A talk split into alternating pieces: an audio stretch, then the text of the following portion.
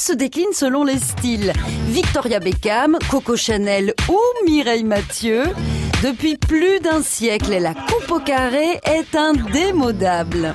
J'aime varier. Alors c'est ça qui est bien, je me verrais pas faire euh, une coupe au carré tous les jours, euh, toute la journée. 1925, l'année où on s'est fait couper les cheveux en quatre. Parce que c'est la mode, commode, elles se font toutes, elles se font toutes couper les cheveux. En 1922, Victor Marguerite fait scandale avec son roman La Garçonne.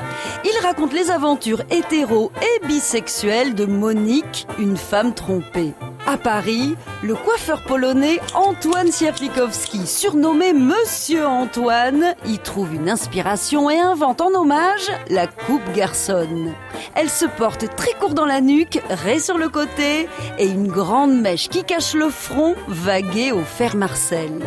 En 1925, on estime qu'une femme sur trois porte alors les cheveux courts. C'est une révolution. Vous n'avez jamais coupé de cheveux.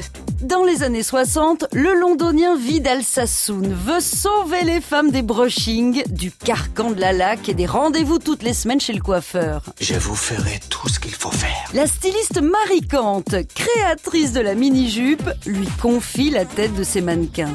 Il réinterprète le fameux carré plongeant, façon 60s, asymétrique et adapté à la forme du visage pour le mettre en valeur. On coupe, toujours plus court. Mais vous le voyez, ce n'est plus la coiffure plaquée d'autrefois.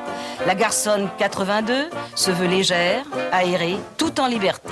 On se souvient de la jeunesse effrontée de Nathalie Portman dans Léon, de celle de Sophie Marceau à sa première boom, ou du sex appeal d'Uma Thurman dans Pulp Fiction. Au ciné comme dans la vie, le carré est beaucoup moins sage qu'il n'y paraît, et c'est tant mieux.